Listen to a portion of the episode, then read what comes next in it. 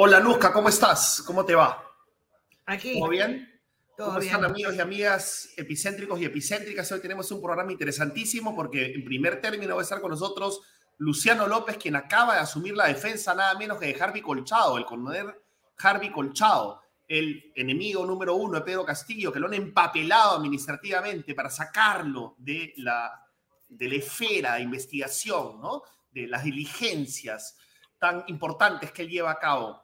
También tenemos al congresista en Málaga, mencionado en la primicia de Luzca Buenaluque como un caviar, ¿no? En nombre de Dios, ¿no? Que, que lo quieren quemar por la vacancia. Va a estar con nosotros en Málaga. Y también va a estar con nosotros un eh, analista político, un activista por la propuesta.pe, porque si bien se está debatiendo el adelanto de elecciones del Parlamento, la propuesta no quiere esperar a que eh, el Parlamento con sus propios ritmos, intereses y cálculos, como bien nos ha revelado el reportaje de Anuska Buenaluque, estos cálculos personalísimos por encima del bien común existen, eh, como no quieren que eh, el Congreso lleve la voz cantante, van a presentar al propio Parlamento un proyecto de ley que nos van a explicar en qué consiste de adelanto de elecciones que ya está en campaña desde hace varias semanas. Y también un adelantito de algo, Anuska, que conseguimos ayer en el Parlamento. No, lo que has, eh, que has conseguido tú es tu primicia. Tenemos una entrevista que has conseguido de Mari Carmen Alba al natural, porque nos, ya nos ha gustado eso de al natural. La tienes al natural, es, eh, no es una entrevista al uso de estas de aquí te pillo, aquí te mato. No, o sea, has hecho una entrevista larga. Es un lado humano de Mari Carmen Alba, ¿no? Es un lado, gracias por la presentación. Vamos a conocer, a, no en ese programa, pero vamos a ponerles un adelanto al final vamos a conocer a Mari Carmen Alba, la expresidenta del Congreso, a quien muchos, disculpen el término, la consideran una bruja, ¿no? Así, o sea, muchos la consideran racista, bruja, impetuosa, eh, y seguramente ha hecho méritos para ello, pero también es eh, importante escuchar las explicaciones sobre varios temas, el tema de Chabelita, ¿no? El tema de el presidente Castillo cuando lo hace así con la mano, ¿no? cómo está ahora, en fin. Pero lo importante a esta hora de la noche es escuchar a nuestro primer invitado, Anuska. Así es, está con nosotros este, el constitucionalista Luciano López. Muy buenas noches, Luciano. Mil gracias otra vez por acompañarnos. Eh, Luciano, usted se va a hacer cargo ahora de la defensa legal del coronel Harvey Colchado Harvey Colchado es el, policía, el coronel coordinador del equipo especial de policías que eh, ayuda en las investigaciones a la fiscal Marita Barreto de la Fiscalía Especial contra eh, la Corrupción del Poder. Tengo entendido que usted se va a hacer cargo de la parte constitucional, porque la parte penal la lleva el abogado, recuérdeme el nombre. Eh, Luis Naldos. Eso. Este, pero vamos a hablar de Harvey Colchado y a mí me gustaría empezar contándole a las personas que nos están viendo, a los epicéntricos, este, que en realidad no han puesto una queja nada más contra Harvey Colchado. Hay tres quejas. Una que puso el abogado Pachas, el abogado del presidente, eh, eh, pidiendo una investigación y que sea sancionado con su pase de retiro. Él y al, resto de, de personal policial que estuvo presente en ese cumplimiento de una orden judicial, ¿cierto? De ahí, ese mismo día, entró otra queja a Inspectoría General de la Policía por un hecho de cuando él supuestamente comandaba la DIVIAC y justo se la meten ahí, el mismo día. Y una tercera queja que ha sido una ampliación de la primera. O sea, por activa o por pasiva lo están empapelando. Yo quisiera empezar preguntándole, este, eh, luego iremos a, lo que usted va a hacer, pero a mí también me llama la atención por qué la fiscalía, o sea, primero Pedro Castillo, ¿qué hace? Arremeter contra alguien que por jerarquía, porque es el presidente, es su subordinado, que es un policía, este, que además lo que ha hecho es cumplir con un mandato que lo coloca como coordinador eh, del grupo especial de policía, este, y luego es la orden de allanamiento aprobada por un juez. ¿cierto? Pero la fiscalía no podía haber interpuesto un recurso eh, una acción constitucional o lo que se llama una acción de abocamiento. ¿Me, explican? O sea, la Fiscalía no podía haber puesto pare eh, frente a esta, esta, esta avalancha contra el coronel Harvey, Colchado. Sí, ante todo, buenas noches, Anuska René. Gracias siempre por la invitación. A ver, varias cosas. Efectivamente, yo estoy eh, concurriendo en esta defensa básicamente en la parte constitucional, porque como bien lo mencionaste, la parte penal administrativa la está viendo el colega Luis Naldos. ¿Por qué yo me estoy abocando a la parte constitucional? Yo quiero empezar por lo último que acabas de comentar. Para mí, esto es un tema en el cual el presidente de la República, porque es él, en realidad, ahí yo quisiera, eh, con todo cariño, hacerte una precisión ¿Sabes que la denuncia no ha sido presentada por el abogado Pachas? La denuncia ha sido presentada por el propio presidente de la República. Claro. Eso no es poca cosa. Porque además para que todos los, quienes, quienes ven el sintonizado programa de ustedes, em, la constitución establece que el presidente de la República es el jefe supremo de las Fuerzas Armadas y Policiales. O sea, no estamos hablando de cualquier persona. No estamos hablando tampoco de un dicho retórico que a mí o a ustedes se les ocurrió. Es la constitución la que le da ese estatus. Entonces, como bien has mencionado, entonces es una denuncia del presidente de la República contra un subordinado. La particularidad del tema es que el presidente de la República, como ya todos saben, está siendo investigado. ¿Y qué es lo que está planteando en esta de primera denuncia que además se ha ampliado, como bien acabas de mencionar, el día de, ayer, entiendo, todavía la, nos hemos enterado por la prensa, en realidad todavía no ha sido notificado formalmente de esa ampliación el coronel Colchado. Pero em, en realidad lo que yo veo, que constitucionalmente acá hay clara, una clara interferencia, un claro menoscabo de las atribuciones constitucionales de investigación y persecución del delito que tiene el Ministerio Público. Y creo que definitivamente no la fiscal Marita Barreto. Creo que la fiscal Marita Barreto en todo caso debería dar parte a la fiscal de la Nación para que ella plantee una demanda competencial ante el, ante el Tribunal Constitucional contra el Poder Ejecutivo. Porque el Poder Ejecutivo, liderado por el presidente de la República, nada más y nada menos, el presidente de la República que está siendo investigado, ¿qué pretende? Crear una suerte de prueba porque eso se en buena cuenta lo que quisiera hacer, porque si la inspectoría dice que acá hubo una irregularidad de parte del coronel Colchado, y aquí abro un gran paréntesis, el coronel Colchado, mis queridos amigos, no dirigió la diligencia y no la dirigió porque a él no le compete. Los policías acompañan al equipo de fiscales, los que dirigen por mandato constitucional y de la ley las diligencias de allanamiento por orden judicial no son los policías, son los fiscales. Y aquí yo quiero mencionar algo muy importante. El acta de registro de allanamiento ha sido firmada por el señor Benji Espinosa. Así que el señor Benji Espinosa no puede decir algo que el acta no señala. ¿Y por qué lo digo? porque en el acta se menciona que jamás entraron a la habitación, como falsamente se dice en esta denuncia, del despacho presidencial de Pedro Castillo. Nunca. Es más, hay una parte en el acta en la que dice explícitamente que no pudieron entrar porque la orden judicial no lo facultaba para hacerlo. Y que ellos lo que hicieron fue básicamente revisar los accesos y describen los accesos. Y esta acta, vuelvo a repetir, es firmada por el señor Benji Espinosa, que para esta diligencia no se presentó como abogado del señor Castillo, sino como abogado de la señora Lilia Paredes. Entonces, es evidente la estrategia.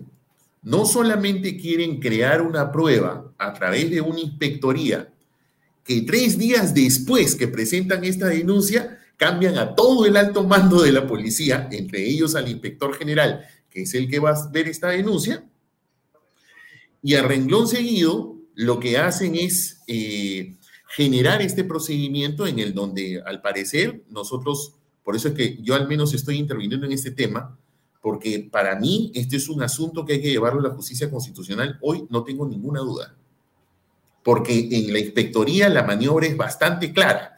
Este es un abuso de poder, se pretende crear una prueba de deslegitimación de esta diligencia, diciendo, oye, pero la inspectoría está a los policías. Claro, se pretende crear una prueba se pretende crear una prueba administrativa porque la Una prueba administrativa para usarla, en el, para usarla en el procedimiento. Penal, para Es evidente. sí, es, es, bastante evidente, es bastante burdo. Entonces, como eso es, es, es más, mira, la verdad que no tiene ni siquiera ninguna delicadeza, porque eh, la denuncia es presentada el 23 de agosto. El día 24 de agosto se registra, ahora sabemos, una segunda denuncia que además es anónima, presentada por WhatsApp, presentada por WhatsApp, y en donde se señala explícitamente que se refieren a unos hechos donde incluso con toda elegancia dicen acá de que el coronel Colchado este, no estuvo en ese tiempo en la, en la entonces yo no sé ni siquiera cómo admite la denuncia. Pero lo cierto es que es bastante evidente, es muy evidente, es muy burdo. Lo que yo creo es que independientemente, y es lo que se lo he comentado al coronel Colchado y a mi colega Luis Naldos, es de que eh, independientemente de la defensa personal, esto incluso va más allá de la persona del coronel Colchado, porque acá lo que hay es una afectación de las labores de investigación del ¿Qué Ministerio. medidas constitucionales, este, Luciano, vais a iniciar? Y también una pregunta que te he hecho en un primer momento, ¿no? Eh, el presidente cobardemente ataca y va a por el subordinado eh, en, términos de lo que tú dices, porque es el jefe supremo de las Fuerzas Armadas y, policiales, ¿no? Burdamente va contra su subordinado con todo el aparato del Estado, con toda la maquinaria del Estado. ¿Cierto? No va a por el fiscal o a por el juez ni por el fiscal que solicita, ni por el juez que aprueba. Y, permíteme una pequeña interrupción. Además, porque si es que la investigada, que en este caso es su sobrina, hija, ya no sé qué cosa es, su cuñada, si ella consideraba que está afectada en sus derechos, ella tiene un mecanismo dentro del proceso que se llama tutela de derechos. Ella podía haberlo planteado ante el juez. Por eso te digo que la maniobra es bastante burda y evidente. Quieren crear una prueba administrativa para deslegitimar la diligencia de paso que se deshacen del coronel Colchado y lo botan de la carrera. porque, el coronel Harvey Colchado ya ha hecho sus cursos para ascender a general, pero todavía no le corresponde, pero está, ya lleva los años suficientes como coronel para que lo puedan llamar a retiro, lo ponen ahora en la congeladora mientras duren las investigaciones y en diciembre lo pasan a retiro. Y chao, coronel eh, Harvey pues, Colchado, conocido como René. Entonces, ¿qué acciones constitucionales va a tomar, vas a tomar tú como parte de, la defensa constitucional de él? Y te reitero mi pregunta, ¿la Fiscalía de la Nación no podía, por esta interferencia en la separación de poderes tan burda, tomar alguna medida también para resguardar al coronel Colchado que fue nombrado a solicitud de la Fiscalía y con la aprobación del Ministerio del Interior? Es que e, e, exactamente, claro que lo puede hacer. Por eso es que yo hace un momento mencioné y dije, esto va más allá del coronel Colchado, porque institucionalmente, en mi opinión, creo que la fiscal Marita Barreto podría enviarle un informe a la fiscal de la Nación, porque ella es la única que la puede plantear como titular del Ministerio Público y plantear, como lo dije hace un momento, una demanda competencial por menoscabo de las atribuciones investigativas de la Fiscalía contra el Poder Ejecutivo ante el Tribunal Constitucional. ¿Y por qué? Por lo mismo que tú acabas de mencionar. Este equipo especial fue solicitado por el Ministerio Público y fue concedido por el Poder Ejecutivo mediante una resolución ministerial firmada por el hoy defenestrado ministro del Interior o ex ministro del Interior, Mariano González. Y en esa resolución se especificó que ese equipo especial tenía una función conjunta, una función mixta de investigación y de inteligencia, no separadas, las dos. Entonces, es un equipo ad hoc creado para esta situación. Entonces, si el equipo especial de la policía está acompañando a su vez la labor investigativa de la fiscalía, la fiscalía es la que estaría sufriendo, en realidad, como muy bien tú has preguntado, estaría sufriendo el menoscabo de sus atribuciones. Por eso es que creo yo que la fiscal de la nación debería respetar su fuero, porque esto no es un tema del coronel Colchado. Esto es un tema que afecta a su propia labor como ministerio. Y luego, vosotros algún, algún, recurso constitucional, perdón, algún recurso, ah, Independientemente de la, demanda, de la demanda competencial que creo que el Ministerio Público a nivel institucional debería plantear contra el Poder Ejecutivo ante el, ante el Tribunal Constitucional, en el caso del coronel Colchado, yo me voy por un amparo definitivamente, porque no tengo ninguna garantía ante la inspectoría de la policía, porque esto que estoy viendo acá es demasiado burdo. Es clarísimo, clarísimo, clarísimo. Sí, clarísima estrategia. ¿Cuándo la presentas, Luciano, para acabar? Para acabar? Estamos, estamos, preparándolo ya esta semana. Yo espero hacerlo esta semana o a más tardar a inicios de la próxima, porque estamos contra el tiempo. Yo tengo que emitir una opinión técnica para mi colega Naldos pueda a su vez hacer el descargo en el procedimiento, pero independientemente de eso, ya es mi chamba. Yo durante esta semana termino mi amparo y presento mi amparo porque definitivamente no tenemos ninguna garantía. Y espero, ojalá, que eh, los estamentos del Ministerio Público, la fiscal Marita Barreto o la propia Fiscalía de la Nación de oficio pueda darse cuenta que esto va más allá del coronel Colchado, que esto es una cuestión institucional y que debería llevar el caso al Tribunal Constitucional contra el señor Castillo, contra el, Poder Ejecutivo por este abuso de poder. Por supuesto, clarísimo, Luciano. En buena hora que hayas asumido esta defensa importante para el país Muchísimas, para el país, como bien dices, muchísimas gracias. para que nos tengas informados. Te gracias. Encantados. Muchísimas gracias. a ambos. Un gran abrazo. Gracias. Vamos volando ahora, ahora, Anuska, vamos volando con un congresista solicitadísimo que estaba de viaje mientras era mentado, como se dice, o mencionado en oscuridades, ¿no? Como en los audios que presentaste nada menos que Ed Málaga, el caviar, según la voz que escuchamos en esos audios, el caviar, el que tenía que ser el fusible de la vacancia, que se queme Ed Málaga para que el señor Acuña salga bien librado. Aquí está Ed Málaga con nosotros, ni más ni menos. Buenas noches. Buenas noches, René, qué carbonero te veo. Y Anuska, eh, te felicito por el reportaje. Me pena que te van a empezar a decir la vacadora probablemente porque has llevado a una vacancia. estás un poco lejos del micro. Estás un poco lejos del micro. A ver, ¿ahora mejor? Eh, más o menos. Más o menos. Hay que subirle el volumen. Un poquito más fuerte, entonces. Em, sí. Nada, buenas noches, muchas gracias, de verdad, eh, estupendo el trabajo que han venido realizando, lo felicito. Y es importante que, a pesar de que algunos de nosotros eh, estemos un poco en, en dificultades, tener que explicar por qué otros opinan de una u otra manera, pues me parece muy saludable que estas cosas se ventilen y lleven a, consecuencias claras. Yo sé que tú, eh, claro, me llamas carbonero, está bien, está bien, somos, somos carboneros, somos carboneros los periodistas, no, no, lo vamos a negar, somos carboneros, pues, este, y tal vez tenemos que ser carboneros, pero han, han, usado tu nombre y has visto cómo se han referido a ti, ¿no? Eh, Mira, para empezar. Vale, para empezar. Yo hacía esta reflexión. Em, soy un personaje público, estoy promoviendo una moción de vacancia, que es un tema de sumo interés para el país, para las bancadas del Congreso. Y yo no veo por qué debería sorprenderme que una u otra bancada opinen al respecto, conversen al respecto de sus opiniones al respecto y me mencionen. O sea, probablemente si hubiera hecho el mismo trabajo con otras bancadas encontraría algo muy parecido. Entonces, ¿dónde está la sorpresa? ¿Dónde está la sorpresa además en que las bancadas hablen con sus partidos. Hombre, a ver, eh, eh, una cosa, la sorpresa, obviamente, yo quisiera. La sorpresa es todo el mundo. Eh, pues, sí, o sea, claro que sí. O sea, sorpresa, todos quisiéramos. Este, invito a quien tenga reuniones de otros partidos a que nos las haga llegar, porque con mucho gusto iremos pasando una detrás de otra sin parar.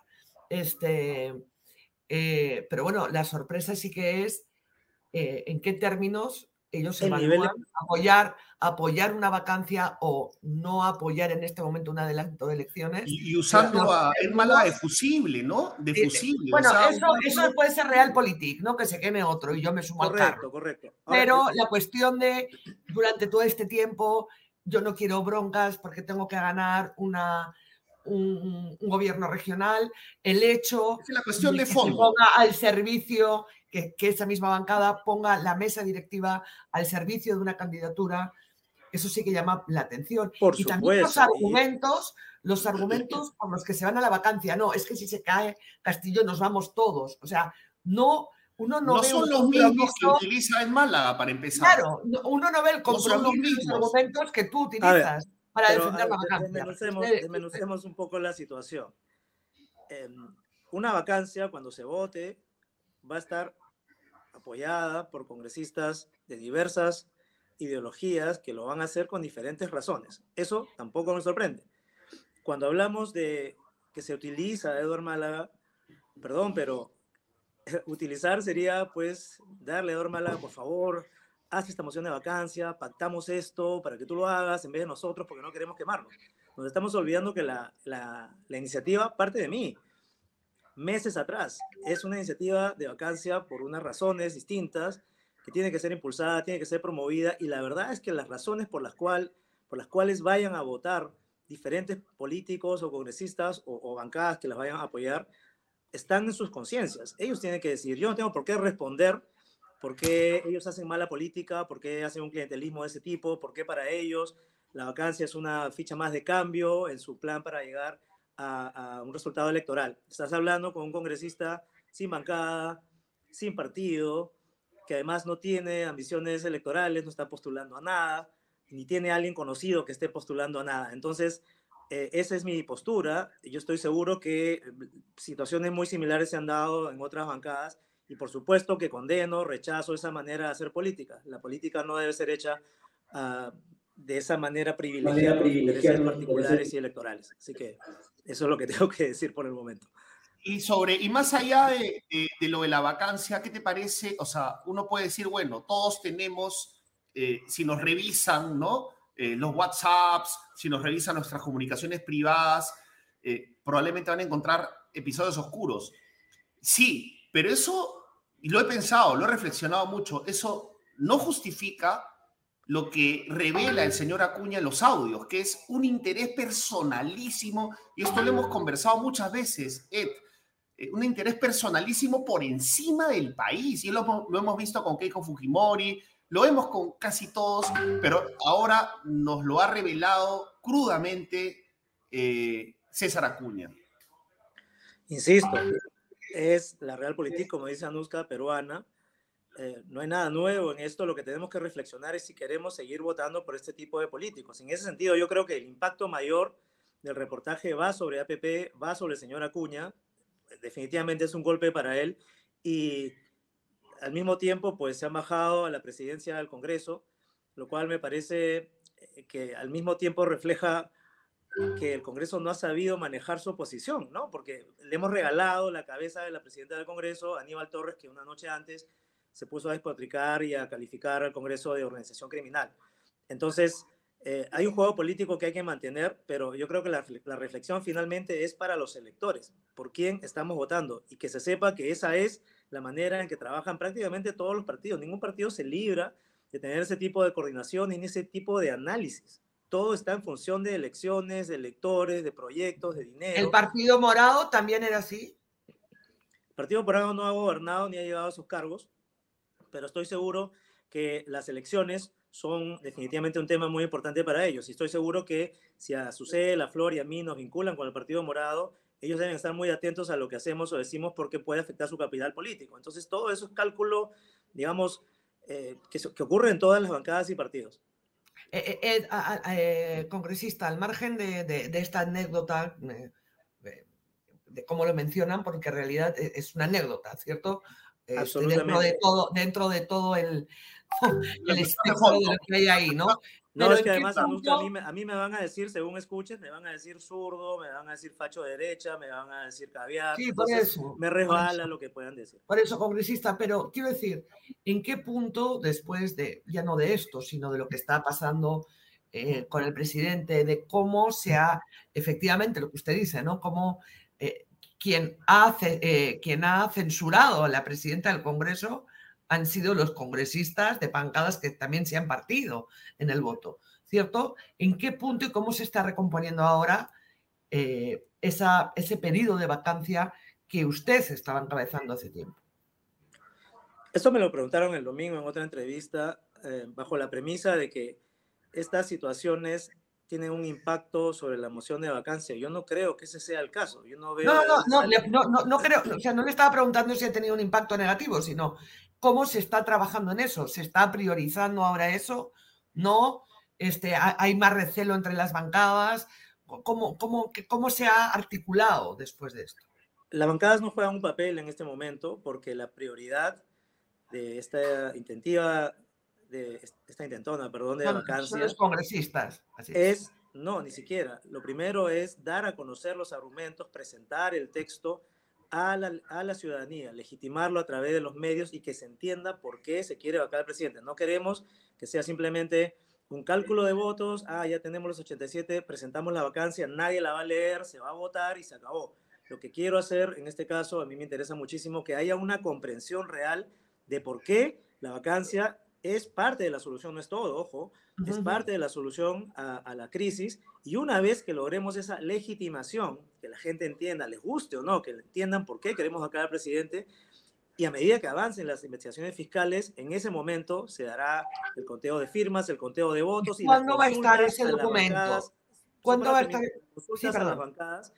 Y ese será el momento que ocurra lo que tú me estás preguntando cómo se están moviendo las bancadas respecto a la moción de vacancia será lo que debemos consultar en ese momento. Hoy la conversación es entre congresistas de diferentes grupos eh, partidarios o bancadas para intercambiar argumentos, para leer el texto y para tratar de dar a conocer lo mejor posible. ¿Y en qué punto está ese texto, congresista? O sea, ¿cuándo va a estar listo ese, ese texto que usted quiere eh, comunicarle a la gente, que tenga la legitimidad de la ciudadanía?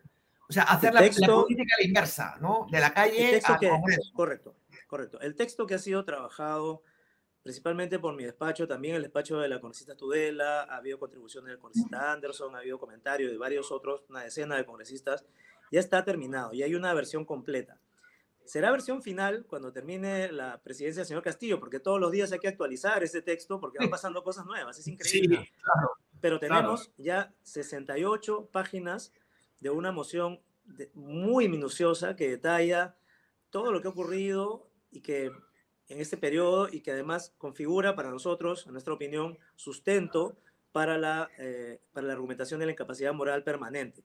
Ese texto uh -huh. ya ha sido socializado con varios medios, ya se ha, se ha, publicado algunas notas en periódicos, se ha pasado algunos programas periodísticos en televisión, vamos a seguir haciéndolo toma tiempo leerlo, no es una moción de cinco páginas, es una moción de 68 páginas y cuando la lees, vas, vas leyendo y dices, Dios mío, ¿cómo hemos aguantado tanto tiempo tantas cosas? Porque solamente ver un aspecto, son tres aspectos, voy a tratar de ser breve, son tres aspectos. El primero es el tema de las designaciones ministeriales o de alto rango en los ministerios, que uno podría decir ya es mala gestión, todos han hecho eso, pero en este caso lo que estamos hablando es que se ha producido de una manera constante, en una línea de tiempo, por 13 meses, en prácticamente todos los sectores y siempre con el mismo fin, no solamente beneficiar allegados, entornos eh, familiares, políticos o partidarios, sino que ese favorecimiento era también para fines de corrupción. Muchos de ellos han incurrido en delitos. Entonces, el presidente al designar estos funcionarios ha privilegiado la corrupción,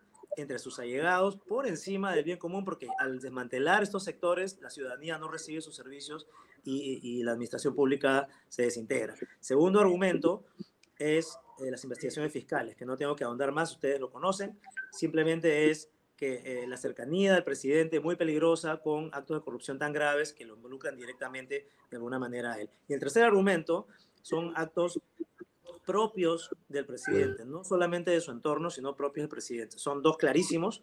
Uno es el plagio de su tesis de maestría, que, bueno, no hay que decirlo, para ser un maestro, no un docente, alguien que mienta de esa manera, de manera certificada, no hay ni que probarlo, dice mucho de su integridad moral, que es algo que ya viene de, de, de, de digamos, tiempos más tempranos, eh, digamos, sustenta también en parte el argumento temporal.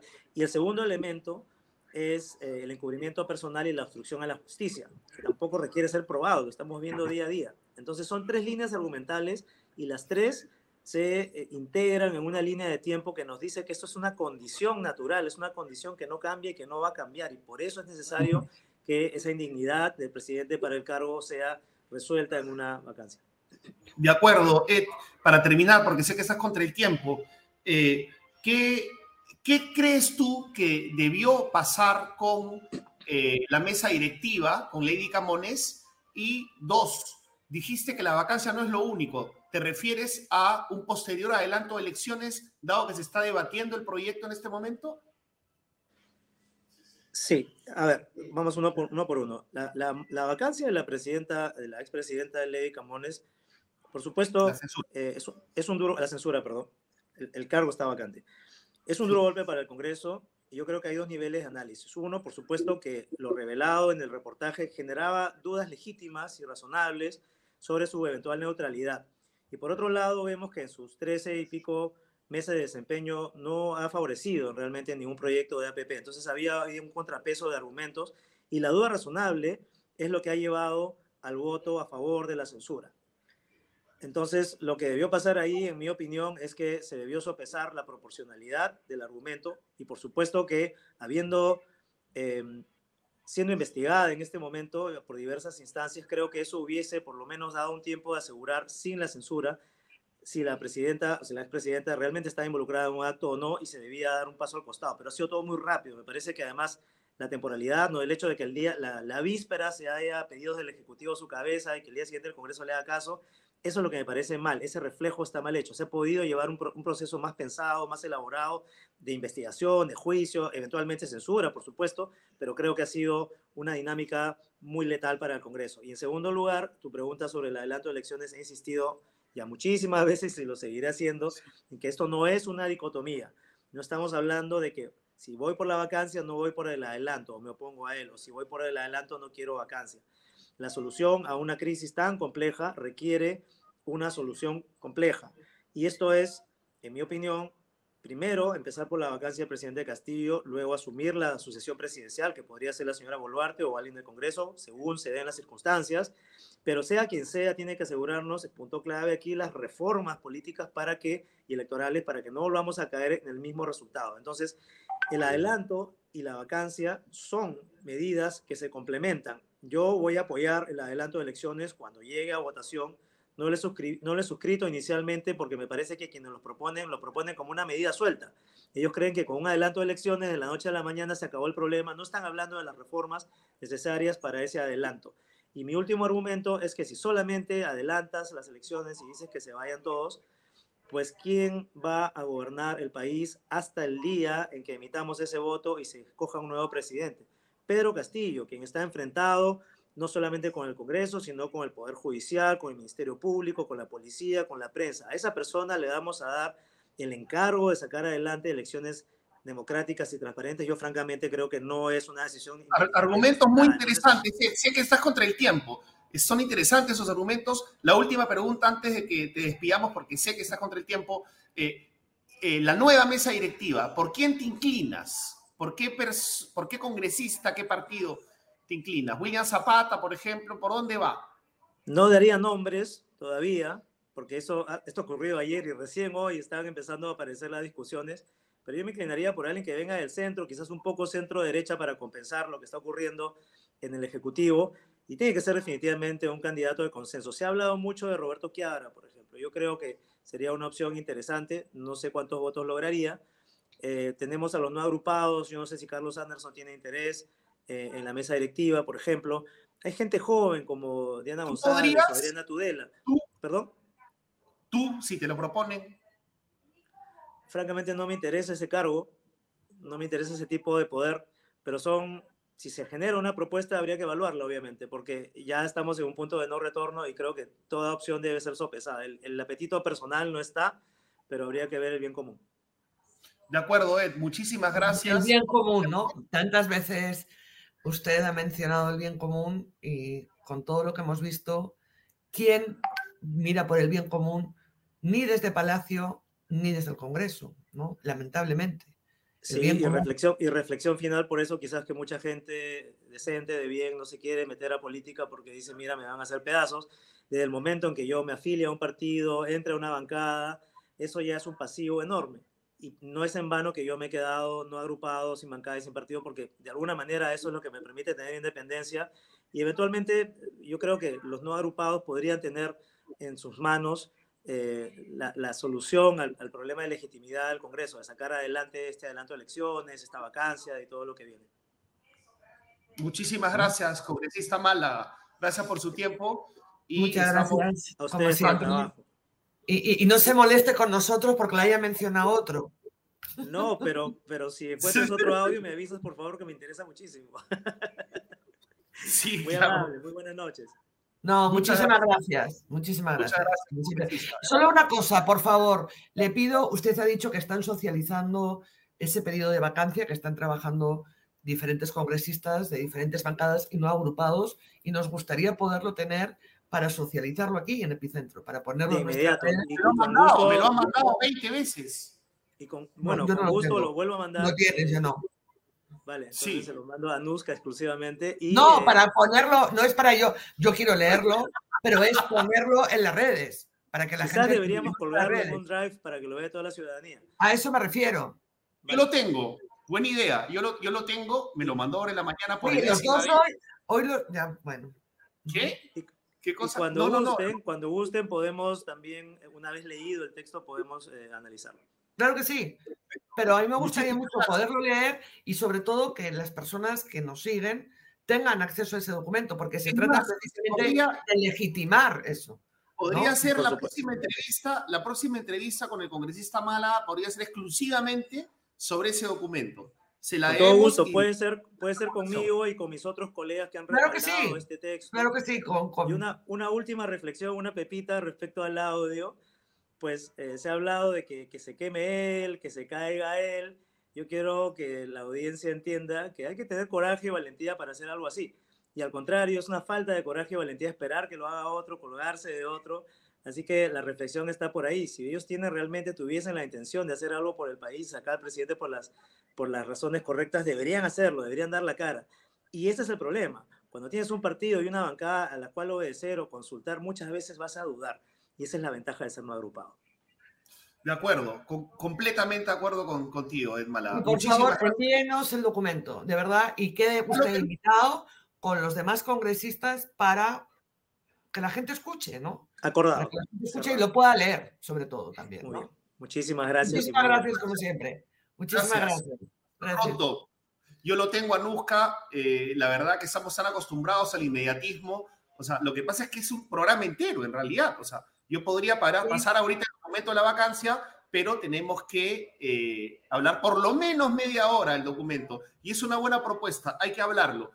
No, hay que colgarlo en las redes para que la gente lo lea, le pueda parecer bien o mal, pero que sepa lo que está pasando. Ahora, es el momento que a mí me entra el hambre, porque hablamos de nuestro auspicio de yogurtigo. Así es. Vamos con nuestro nos, este, epicéntrico, con el yogur epicéntrico. Nos, nos auspicia. Yogurtigo, y a mí me entra un hambre de verdad hasta ahora. Bueno, yo tengo hambre 24 horas al día, pero con el yogurtigo ya salivo, salivo, salivo. Creo que Ricardo, nuestro productor y editor, se está comiendo un yogur en vez de poner el, el, anuncio del, del el, de nuestro Comienza tu día contigo, con el yogur natural y balanceado de Tigo. Solo frutas frescas, mieles y algarrobinas que se derriten en tu boca, especialmente seleccionadas para ti. En el cuidado de tu alimentación, Tigo está contigo. Tus días siempre son mejores con yogur Tigo. Tigo, naturalmente bueno. Bueno, Anuska, eh, Oye, pero una pequeña, una pequeña pregunta te quería hacer a ti.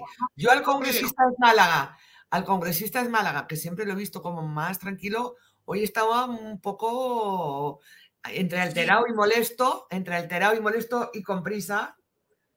Sí, sí, Está haciendo una prueba, está haciendo una prueba. No, sí, está porque mira. No, no, no, pero también un poco alterado. O sea, al principio es esto pasa en todos los partidos, pero al final se le salió la verdad también y dijo, bueno, lo que se ve es que este, que se queme es Málaga. Bueno, yo soy el valiente que lo estoy presentando. La, este, es la, valentía que tienen por el país. O sea, estaba molesto porque de alguna manera yo creo que ha sentido que se le denigra o se le menos, menosprecia o, se le, o no se le em, atienden toda su dimensión, pero finalmente se le acabó saliendo la libertad, eh, la verdad, se le acabó escapando la verdad. Y, y, eso creo que es lo más importante. Así es. Eh, eh, solamente quería, antes de entrar con Gustavo Chesti, quería contarte que no he podido mandar, eh, porque pesa bastante, es una entrevista larga, la entrevista con Mari Carmen Alba, a quien me la encontré en, en el patio trasero, ¿no? El contrario a la Plaza Bolívar, eh, con la congresista Agüero, si no me equivoco. Sí, es la congresista María Agüero, que es de Perú Libre, ojo, de Perú Libre, serronista, serronista, quién estaba al lado de Mari Carmen Alba y un adelantito nomás, un adelanto de la entrevista donde tocamos varios temas. ¿Qué te provoca escuchar? Eh, ¿cómo, ¿Cómo explica lo de Chabelita? ¿Cómo explica el gesto en que eh, supuestamente rechaza Castillo? ¿O te gustaría empezar como un aperitivo ya para mañana de lo que significa caviar, ¿no? Eh, para estas dos orillas políticas representadas en Agüero.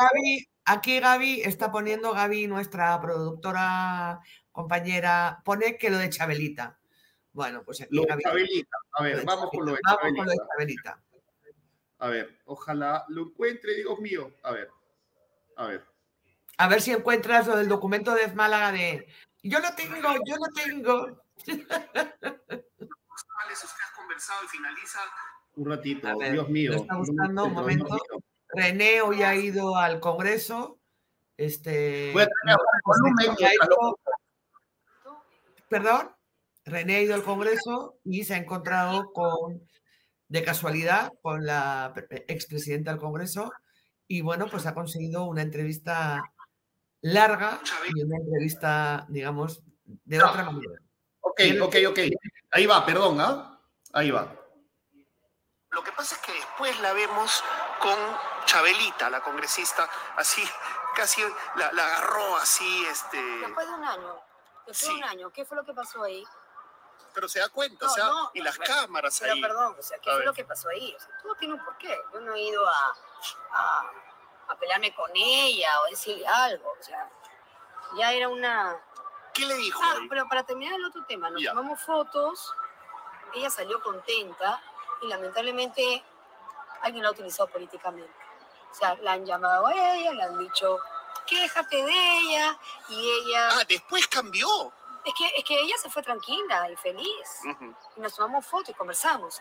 Después, al día siguiente, comenzó a, salir a decir que la habían discriminado, que se había sentido mal. En ningún momento me dijo eso. Es que, pero es importante siempre el día siguiente las personas con las cuales usted ha conversado y finaliza los temas de una manera, salen declarando otra cosa. Así es. Eso pasó con la y comenzó a salir a los medios que se había sentido muy mal, que la había tratado mal y que, y que se había sentido discriminada. Y en ningún Porque momento la palabra, la palabra de todo este año y del Ejecutivo, lo siento, querida amiga, es discriminación. Y acá nadie discrimina a nadie. pero es que, es que es la frustración de un pueblo que está olvidado olvidado por un no, No existe el racismo inverso, Juan. No, no, es que... Nadie está siendo racista con Mari Carmen Alba, sería un absurdo. es que hay, hay, un, hay un resentimiento, hay una frustración, hay, hay esos resentimientos encontrados que pues los podemos reducir en, racismo, en, en de repente muchas terminologías que no nos ayudan. Nosotros mismos ni nos entendemos. Pero tiene fama, pero tiene fama de, de blanca, pituca, cholera discriminadora. Bueno, yo, no, no, no, yo creo que le, han hecho la fama, ¿no? Pero quienes la conocemos aquí en el Congreso, yo sí, por lo menos yo sí, ¿no? si hay algo que puedo rescatar. Está sacando, usted Perú Libre, está sacando la cara por Mari Carmen Alba. O sea, no, no es sacar la cara por nadie, simplemente es decir las cosas como nos vamos conociendo. Yo el primer día que la conocí, un 15 de marzo, en Arequipa, la primera vez, y yo dije, ¿y qué? No, 15 de agosto. Eh, perdón, 15 de agosto, ¿no? En el aniversario. ¿Qué dijo? ¿Qué dijo cuando la vio? ¿No? Yo dije, ¿qué hace Mari Carmen aquí en, en, mi aniversario? Quien tiene que estar aquí es el presidente. Esa fue mi reacción. Pero cuando después terminó todo el acto protocolar y, bueno, fuimos a un almuerzo, y es ahí donde nosotros nos conocimos, empezamos a conocernos. Y yo conocí a Mari Carmen ser humano, ¿no? Entonces, y pudimos entender ahí estábamos fuerza pero, es que no nos no nos conocíamos es, es primer año. Las reacciones de un primer día ahora después de un año las, eh, ya otras opiniones. Otras opiniones. Hay otras opiniones definitivamente. O sea nosotros éramos terroristas comunistas y qué miedo. Y no y ahora conversamos y, ellos qué eran y ahora y ellos qué eran fachos qué eran fascistas, eh, ultraderecha. Yo soy centro, somos centro. Pero, pero vayamos cómo venimos. A la derecha ni a la izquierda, adelante. Pero a la hora tibia, le van a decir tibia. Pero a la hora de actuar aquí, cuando tenemos que dar resultados por un pueblo que porque el mismo pueblo que ella visita, que yo visito y que todos los congresistas visitamos, donde recogemos la problemática, venimos aquí y decimos, ahora, ¿qué hacemos para dar soluciones? En fin, en fin, disculpen, disculpen, es un pequeño adelanto eh, ya me pueden sacar de la estelaría de la Cámara, pero es un pequeño adelanto donde sale con esta congresista eh, María Agüero, Anuska, pero sobre todo Mari Carmen Alba, ¿no? Donde le da una pregunta clave, ¿qué le parece que te ruqueen a Valentín Paniagua? ¿No? Con los sectores que ella se ha aliado, te ruquean a Valentín Paniagua y ella da una respuesta interesante, ¿no?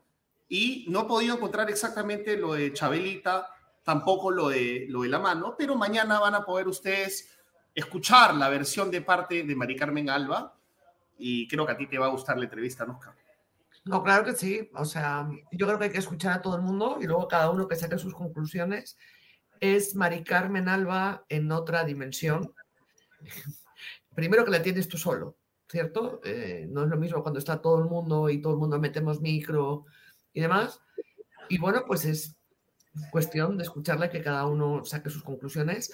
Desde aquí agradecerle que nos haya dado la entrevista, ¿no? Este, porque la única vez que se refirió a nosotros era como epicentro miente, ¿no? Entonces. Ah, hablamos, de eso también, hablamos de eso también, y bueno, ya, ya la verán mañana, pues. Yo sé que, mira, es, es interesante, ¿no? Acá juzgan, ¿no? Les encanta juzgar. Un día hay que hacer el ejercicio de invitar a ¿no? una de estas eh, seguidores tan queridos que nos escriben y lo ponemos eh, en pantalla para que sienta lo que es ser juzgado permanentemente, ¿no? Y lo más divertido es que hay gente que dice viva Mari Carmen, hay gente que la detesta y eso pasa todo el tiempo. Pero en fin, eh, no estaremos acostumbrados, querida Nusca.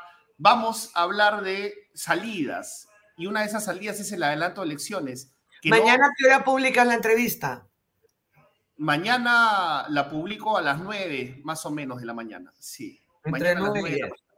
Sí, entre 9 y 10 de la mañana. Y este, es una entrevista larga donde lo que han visto es, es eh, la congresista María Agüero justo en esa parte ganó protagonismo y está bien, pero en realidad es una entrevista con, con Mari Carmen Alba, ¿no? Este, vamos entonces con Gustavo Chesti, él es uno de los eh, rostros más visibles de la campaña propuesta.p, que está teniendo resultados interesantes, un éxito interesante, y que justamente eh, propone eh, el adelanto de elecciones como salida a esta olla de presión que no dejamos de vivir. Eh, ¿Cómo estás, Gustavo? Bien, René, muchas gracias por la invitación y hola también a Nusca, ¿cómo están? Buenas noches, un gusto que estés aquí. A ver, cuéntanos la propuesta para los que no saben o no sabemos eh, en qué consiste exactamente vuestra propuesta, cómo os financiáis, porque esta es la pregunta del millón, y a qué aspiráis a llegar y en cuánto tiempo. A ver, la propuesta es una iniciativa ciudadana de personas que estamos cansados de lo que viene ocurriendo, ¿no? Nosotros nos rehusamos a creer que no hay salidas, sino todo lo contrario. Sí existen salidas y una de estas salidas es esta de acá. Adelanto este, adelanto elecciones generales, pero con dos reformas mínimas. Eso es lo que estamos proponiendo, ¿no? O sea, cambiar las figuritas del álbum no es salida al 100%. Tenemos que buscar que los políticos que ingresen por lo menos sean menos malos de los que hay el día de hoy. Entonces, nosotros nos rehusamos a creer que no hay salidas y, tomamos acción. Dijimos hace unos meses, bueno, ¿cómo, cómo salimos de esta situación? Este, y hubo un grupo de jóvenes que se empezó a organizar varios nos pusimos a apoyar desde el inicio y salió esto acá, ¿no? Lo que estamos proponiendo es una reforma constitucional que va a tres puntos. Uno, adelanto elecciones generales, este, para lo cual estamos recolectando firmas, evidentemente. Dos, impedimento para que ningún sentenciado, a pesar de que esté rehabilitado, pueda ser elegido o pueda ser dirigente de un partido político. Y la tercera cosa es que las PASO, o sea, las primarias abiertas, simultáneas y obligatorias, tengan rango constitucional, dado que ya vemos cómo el Congreso, no solamente con esta reforma política que es tan urgente, sino varias reformas se han ido tirando hacia atrás. ¿no? Tenemos el tema de SUNEDU y otras más. Entonces, nosotros estamos proponiendo esos tres elementos. ¿Cuánto tiempo eh, para las reformas que ustedes plantean, una reforma constitucional, tiene que ser aprobada en dos legislaturas o en una más referéndum? Exacto. Este, entonces, Este, ¿cuánto tiempo... Eh, ah, ya me estoy acordando, nosotros entrevistamos a, otra chica también de esta iniciativa. A Natalia. A Natalia, hace un tiempo. Correcto. ¿Cuántas firmas habéis llegado eh, tenéis ya recogidas? Mira, al día de hoy ya tenemos prácticamente un poco más de 48 mil firmas, ¿no? Se necesitan 76.500 firmas, este, es lo que nos pide, digamos, la norma para que esto pase, digamos, al Congreso y pueda ser debatido. Este, la idea es evidentemente eh, correr con esto acá porque si queremos que la solución se dé cuanto antes, necesitamos evidentemente más voluntarios.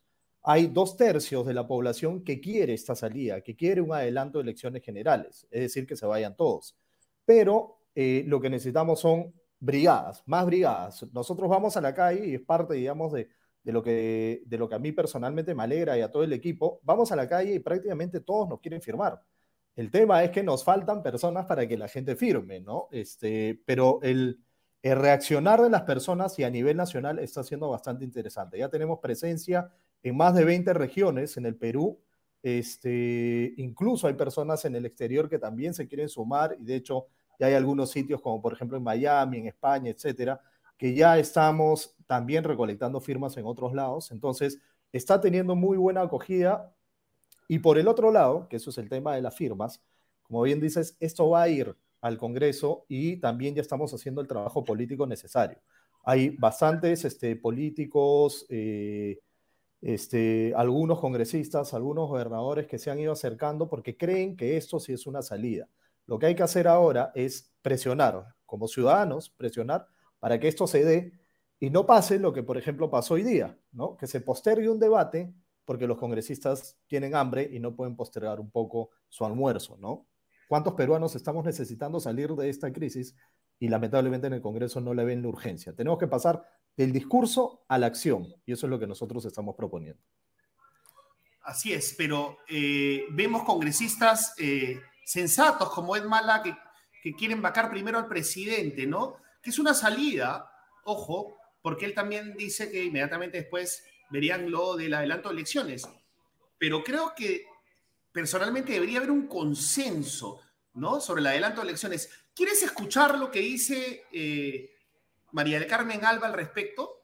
Te invito a escuchar lo que dice porque eh, eh, perdón, me voy a demorar de nuevo poniendo a María. le voy preguntando yo mientras, le voy preguntando, René.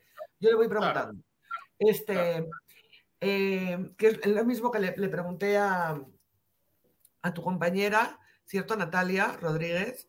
Em, ¿cuánto tiempo pasa, o sea, eh, en cuánto tiempo penséis que esto es viable? O sea, las reformas constitucionales. Y luego otra cosa, vosotros planteáis como uno de los tres puntos fundamentales para poder ir a un adelanto de elecciones el tema de las internas. Eh, Exacto. Lo cual implica más tiempo. lo cual implica más tiempo, efectivamente, porque ya no es solo que se apruebe la reforma constitucional de dos legislaturas, que eh, como poco son ocho meses, en el mejor de los casos, sino que esta de las internas significaría otros ocho meses. Entonces, ¿para cuándo se podría ser factible una? O sea, imaginemos que todo fuera por un tubo.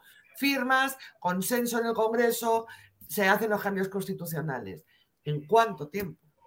Mira, si es que logramos este, terminar la recolección de firmas en este mes, es decir, en septiembre, ingresamos las firmas para este, a la RENIEC y al OMPE, digamos, para validarlas y que éstas pasen, el proyecto pase al Congreso, podemos sí estar teniendo elecciones más o menos en mayo del próximo año. Esto es siempre y cuando haya voluntad política, que ese es el elemento clave. Muchas veces, y si vemos la historia internas, antes, Gustavo, perdona. Con, sí, con, internas, internas incluido, correcto, con las pasos, ¿no? O sea, con las primarias abiertas, simultáneas y obligatorias, que eso es lo que estamos proponiendo. Acá el asunto es este, si hay voluntad política, se puede llegar, ¿no? Hemos visto, por ejemplo, las elecciones del 2020 se realizaron en cuatro meses, todo el proceso, cuando normalmente tomaban unos 10 meses realizar unas elecciones. Entonces, si hay voluntad política, sí se puede correr con ese proceso. Y hay otro elemento este, se cree de que las elecciones tienen que ser en abril o se cree de que las elecciones o, o, el cambio de mando tiene que ser el 28 de julio. Ahora, eso no está escrito en piedra. Eso también, digamos, se puede dar de otra manera. Líbranos, puede... líbranos del desfile militar, por favor. Es lo único que te pido en la reforma política. Sí. René, a, a, mucha gente Perdón. le gusta el desfile militar. Yo, yo soy ah, no, no, militares no, y, y, a mí sí me gusta. A mí sí me gusta. Tienes, tienes razón quise decir líbranos del mensaje presidencial. Que el mensaje ah, bueno. presidencial no sea el 28 de julio. Pero escúchame, ya encontré el, el audio este de Mari Carmen Alba uh -huh. y te invito a escucharlo, por favor, eh, para que eh, saque sus propias conclusiones respecto a cómo está el ánimo del de, eh, Congreso, de la expresidenta del Congreso, por el tema del alto de elecciones y hablando de la vacancia. Te invito a escucharlo, por favor. Perfecto, Gustavo. sí, claro. También. Adelanto elecciones, por favor. ¿Qué piensa usted? Saben que nos han elegido para cinco años. Ah, no se quiere Los 130 congresistas y este gobierno de Perú Libre y vamos a gobernar. Ahí, ahí. Este gobierno de Perú Libre, dice. Este, creo que nosotros hemos querido y creo que la verdad que estamos pasando por una cultura muy difícil si bien la Fiscalía está haciendo su trabajo, eh, yo creo que difícil que cinco años podamos estar con el presidente Castillo. Uh -huh. eh, me gustaría que sea de otra manera, pero vemos que no. Que no la situación no, no, cada vez más la complicada. situación no está muy complicada. Eh, yo ya lo he dicho varias veces, y acá está uh -huh. mi amiga María. Eh, yo creo que 87 votos no va a haber nunca para la vacancia yo estoy segura que tanto el Libre como el bloque magisterial eh, va a apoyar siempre a su presidente. Yo no creo que voten por la vacancia y no vamos a tener votos para la vacancia. Así que por lo, tanto, lo único que queda es eh, el tema de la fiscalía, eh, que se hagan las pruebas. Ahora, en algún momento también hablamos ¿Y el proyecto, que, si hay, y el sí, proyecto? que si hay pruebas contundentes y que realmente, y he escuchado a, a tu líder una entrevista he leído de la ministra de Perón que ha dicho que si hay pruebas, ellos también votarían por la vacancia. Veremos. Mira, cuando hay pruebas de corrupción, de donde vengan. Pero es que ahora hay un montón de, ya hay bastantes pruebas, bastantes indicios. Cuando haya pruebas, ya hay bastantes. Yo creo que nadie va a poner yo la creo que, por, por Pero ya hay unos indicios bien bravos, ¿ah? Bien, bien difícil. indicios. No, bueno. No, Entonces, claro, la idea, tema, pues. lo mejor No, no, sería no, no, ir no por la vacancia, el adelanto de elecciones, eh, entiendo que ya se va a empezar a discutir.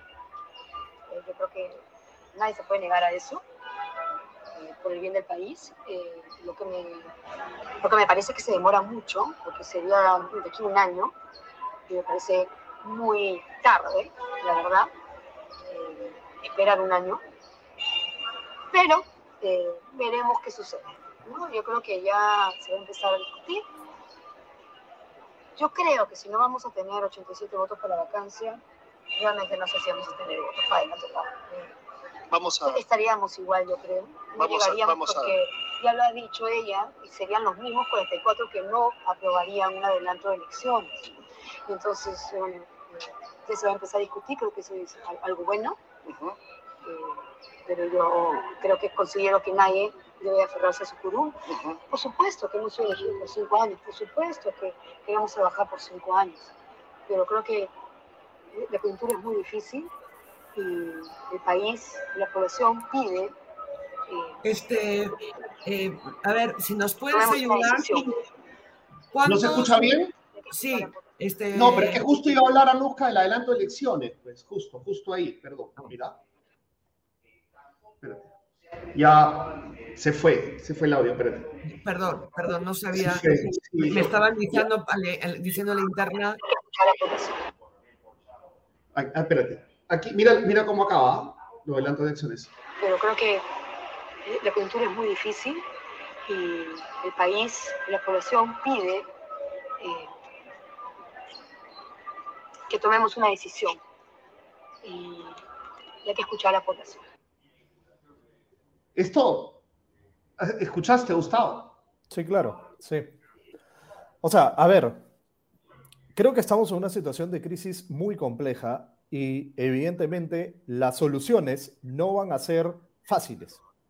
Y las soluciones van a implicar no solamente el sacrificio de varios ciudadanos como nosotros que pero, saliendo pero él, Pero dijo en la votación, dijo que ni siquiera podrían alcanzar, porque mira... Esa es mi pregunta. Ni tan siquiera podrían alcanzar para, la, para aprobar el adelanto.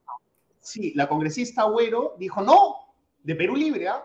De Perú Libre, no estamos hablando de, de la DBA, digamos, ¿no? Exacto. por favor, no se ofendan. Perú Libre, ¿ah? Dijo no, hemos sido elegidos por cinco años, ¿no?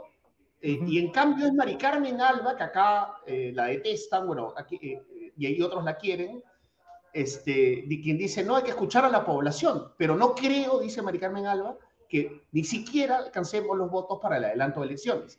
Ni el proyecto que ellos presenten y que están debatiendo, ni el que ustedes presenten, Gustavo. A ver, 66 votos es más fácil que 87, en primer lugar, ¿no? en segundo lugar, si nosotros estamos, esta iniciativa viene de la ciudadanía hacia el Congreso y que se va a tener que debatir, evidentemente con 86, perdón, con 66 votos, va a pasar a un referéndum, lo cual tiene una legitimidad totalmente distinta a que, por ejemplo, sea aprobada en dos legislaturas. Entonces, esto viene de la ciudadanía hacia el Congreso, que es muy distinto a que sea un solo congresista que lo esté proponiendo que es lo que está pasando, por ejemplo, con la propuesta de Digna Calle o de Susel Paredes. Cuando la ciudadanía ejerce la presión adecuada, cuando la ciudadanía realmente se une, sin importar colores, ideologías, este, simpatías partidarias o lo que sea, con un fin específico, se logran grandes cosas. Lo hemos visto, por ejemplo, en noviembre del 2020. Entonces, si la ciudadanía tiene ese poder, yo considero de que es totalmente viable de que se lleguen a los 66 votos. Siendo además, como te digo, ya también ya estamos teniendo conversaciones, y como bien decías, hay que buscar consensos, conversaciones con algunas fuerzas políticas, con algunos, este, con algunos políticos en sí, que están acercándose y diciendo, oigan, creemos en lo que ustedes están haciendo. Entonces, yo considero de que, de que no... ¿Nos, podrías decir de qué partidos? O sea, a ver, para empezar, bueno, hay algunos partidos que prefiero, digamos, ahorita este, no mencionar porque son conversaciones que estamos teniendo este, todavía, digamos, en privado, que se van a accionar, digamos, cuando esto llegue al Congreso, pero dentro del equipo donde nosotros estamos, evidentemente, por ejemplo, yo he sido de, Somos Perú, ¿no? Este, yo ya no milito en ese partido ya hace, hace algunos meses, pero hay personas que, que han estado en el PPC, hay personas que este, han militado en el Partido Morado, hay, hay muchísimas personas que no pertenecen a ningún partido, hay personas de varios partidos que han firmado incluso, ¿no? Este, y, que, y que no han importado, digamos, si eres azul, si eres naranja, si eres este, morado. pero del Congreso, ¿con qué partidos con representación en el Congreso ya han conversado? Mira, este, al día de hoy preferimos, digamos, aparte de los proyectos que ya están, ¿no? que evidentemente uno es de Digna y de otro es de Susel, ¿no? hay algunos congresistas que sí se han acercado a nosotros, ¿no? este, pero que sí nos han pedido por el momento la reserva del caso, porque si, si quieren, digamos, ver cuando esto ya llegue al Congreso, ahí sí este, empujar, como se dice comúnmente, empujar el coche desde esa línea, ¿no? claro, lo que pasa que usted ha pensado también, solo, solo me gustaría esta pregunta, ¿no? con lo deslegitimado que están dos de los tres poderes del Estado, ¿no? El Ejecutivo y el Legislativo. ¿Cómo quedarían los partidos? O sea, yo me pongo, me hago la, labor del diablo, ¿no? Que viene esta iniciativa desde la, desde la, desde la, desde la calle y es como decirle lo que ustedes me han hecho por incapaces, lo ha hecho la ciudadanía. Entonces, de alguna manera, si los partidos apoyan esa iniciativa, es legitimar su propia incapacidad. Entonces, ¿cree que van a ir por su proyecto de ley o van a, como de lugar, en todo caso, apoyar uno presentado por algún partido político? No, mira, a ver, el tema es simple, bajo esa línea es, es, lógico lo que tú dices, pero también políticamente hablando, si es que esto se somete a referéndum y va junto con el referéndum de este del tema de la bicameralidad, tú les estás abriendo la puerta a algo que ellos el día de hoy no tienen, que es la reelección. Entonces, para algunos probablemente sea, bueno, vamos a perder, ¿no? Pero realmente, si es que este, los congresistas tienen esa capacidad de sacrificio, de decir, bueno, ¿sabes qué? Vamos a apoyar este proyecto y vamos a cortar nuestro mandato, ¿no? se van a someter a unas nuevas elecciones y aquellas personas van a saber reconocer, de ser el caso, si estas personas hicieron bien o hicieron mal y lo favorecerán con su voto o no. Pero esto es un tema que políticamente hablando, ¿no? Desde el lado de vista del, del, tema personal que pueden tener los congresistas de decir, oye, me voy a quedar sin chamba, no necesariamente. Si haces el rol adecuado, las personas se van a reelegir, ¿no? De acuerdo, de acuerdo me queda clarísima la, la, idea. Eh, estoy contigo, estoy con ustedes, creo que representa la sensación de la ciudadanía. Y vamos a ver, yo eh, he notado a Mari Carmen Alba, por más que digan, ay, quieres hacer quedar bien a Mari Carmen, no, no se trata de hacer quedar bien a Mari Carmen, se trata de que por lo menos y hay una conciencia, una toma de conciencia por parte de los congresistas de que esta olla presión no puede continuar más y en buena hora que ustedes, porque claro, es bien fácil criticar, ¿no? Este, criticar, incluso para los periodistas, ¿no? No digo solamente por la gente que escribe acá, oye, pero ¿qué has hecho? ¿Y tú qué haces? ¿Y tú tal cosa? Y mucho más fácil todavía es el tecladito, ¿no? ¿Quién es ese? ¿Dónde es? ¿Por qué no me gusta? Me gusta, ya, pero ¿qué haces tú por tu país? ¿Qué haces tú por tu país? Y ustedes están haciendo algo al margen de su procedencia política. Están poniendo la consideración de todas las fuerzas políticas. Entonces, yo quería agradecerte por esta entrevista y no nos vamos a cansar de eh, promocionar eh, las salidas democráticas de esta olla a presión, repito. Muchas gracias, eh, Gustavo, por estar con nosotros. Gracias a ti, René. Y sí, digamos, convoco a todas las personas que, como tú bien dices, no se quedan en el teclado como única salida, sino más bien que tomen acción, que tomen acción real. Están cansados de lo que está ocurriendo, hay que tomar acción real, reaccionar y apoyar la propuesta. Salir a la calle, unirse a las brigadas, firmar, ¿no? Pueden seguirnos en las redes, estamos en todas las redes, por favor síganos e involúcrense. Si quieren que las cosas cambien, hay que tomar acción. Así es, bien dicho. Muchísimas gracias, Gustavo. Gracias a ti, René. Un fuerte abrazo. Estamos en contacto. Y no se olviden. Ah, perdón, perdón, Gustavo. Sí, sí. Invita a la gente. ¿Dónde puede inscribirse? ¿Cómo puede hacer para participar? Sí, a ver, estamos en, o sea, en todas las redes, como dije, ¿no? En Facebook, en Twitter, este, en Instagram, etcétera. Eh, ahí nos pueden encontrar como La Propuesta Perú o este, también pueden ingresar a la página que es www.lapropuesta.p. Ahí nos pueden seguir, ahí este, todos los domingos estamos haciendo recolección de firmas. Eh, el, domingo pasado hemos, hemos estado en cuatro regiones y en cuatro sitios acá en Lima. Esta semana estamos activando además Cusco, Trujillo, Lambayeque, Arequipa. O sea, cada vez estamos creciendo más y eso es gracias realmente a la reacción que la gente está empezando a tener. A la disconformidad de creer que no hay respuesta. Si hay respuesta y esta es una. Muchísimas gracias. Muchísimas gracias. Gracias a ti, René. Hasta pronto. Hasta pronto. ¿Qué, ¿Qué, hago yo? Acá dicen, ¿qué haces tú, René, aparte de operar políticamente para un sector de la política? ¿Para qué sector de la política operamos? Se han dado cuenta que todos podemos ser calificados, podemos ser señalados como operadores, claro, el teclado aguanta todo y que siga aguantando todo, digan lo que quieran, acá amamos la libertad. Por eso también vamos a ir con nuestros últimos auspiciadores de la noche. Vamos adelante con los últimos auspiciadores de la noche sobre unos...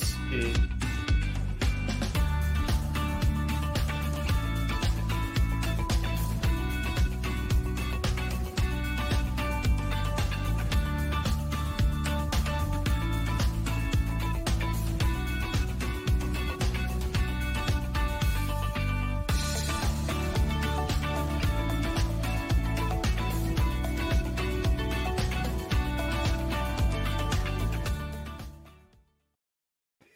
Bien, no sé qué ha pasado con Anuska, desapareció, me dejó solito acá con ustedes, qué miedo. Bueno, eh, ya algo, algo, algún problema doméstico de haber tenido, a ver si en el WhatsApp me explican qué ha pasado. Este, ok, algo ha pasado, eh, nada malo, ciertamente, pero eh, que les quiero dar el teléfono de la noche, 955-101-558, el momento teletienda. 955-101-558. Ahí tienen el YAPE para suscribirse, perdón, el QR para suscribirse y el YAPE para aportar lo que ustedes crean conveniente. Y repito, el teléfono ganador, 955-101-558. Y no se pierdan mañana la entrevista de Mari Carmen Alba y de María Agüero. También está María Agüero de Perú Libre, ahí las dos, ¿no? Ya reclámenle a, María Agüero, porque a mí me sorprendió, María Bueno, defiende a Mari Carmen Alba. Bueno, o Torongo no como Torongo, seguramente van a decir, bueno, digámoslo pues. Bueno, hasta mañana. Muchísimas gracias por su sintonía. Los queremos muchísimo en Epicentro. Hasta pronto.